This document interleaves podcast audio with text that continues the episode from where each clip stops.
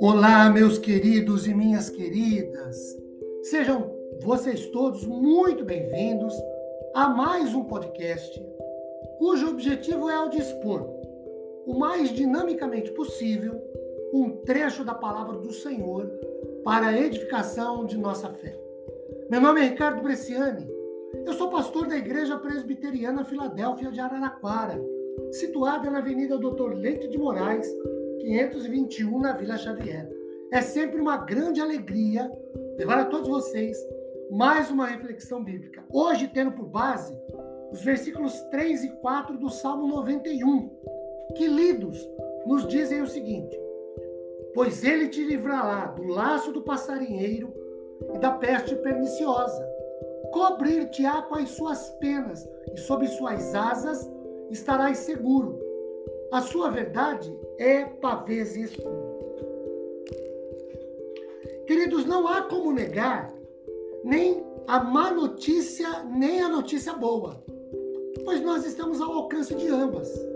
Em certos momentos, a má notícia aparece mais do que a notícia boa. Em outros momentos, o inverso. A notícia boa aparece mais do que a notícia má. O Salmo 91 está repleto de más notícias e também de boas notícias. Por exemplo, em se tratando de más notícias, ao longo do texto lemos o laço do caçador ou do passarinheiro, o veneno mortal, o pavor da morte. Em se tratando de notícias boas, o escudo protetor, alto refúgio, o exército de anjos. O, o farracho que acompanha o laço do passarinheiro ou do caçador é enorme. Lá estão a flecha, a seta que voa de dia, a peste que se move sorrateira nas trevas, a praga que, que, que devasta ou assola, isso ao meio-dia, o mal, a desgraça, o leão forte e a serpente.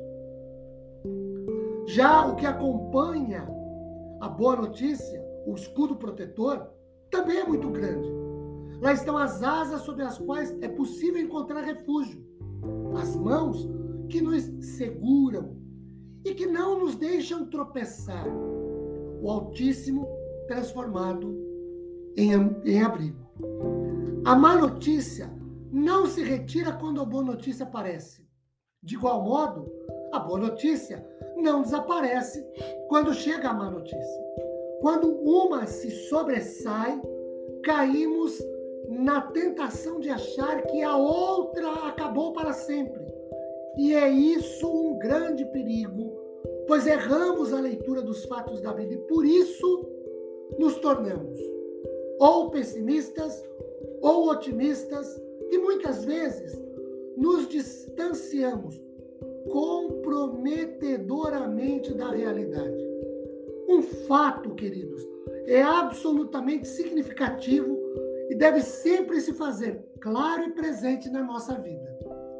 Enquanto estivermos neste corpo corruptível e neste mundo caído, não nos livraremos da boa notícia, mas infelizmente nem da má notícia. O pessimista é aquele que se deixa impressionar e se levar demasiadamente pela má notícia. E aí só vê caos, ruína, perda, prejuízo, destruição, fracasso, doença, crise, o mal e se esquece de que há a boa notícia e de que ela faz parte normal da vida. Já o otimista é aquele que se deixa levar e impressionar demasiadamente pela boa notícia. E aí, ele só vê o belo, o paraíso, o arco-íris, as flores, o sol, o sucesso, a vitória, o triunfo e se esquece de que há a má notícia e de que ela faz parte normal da vida.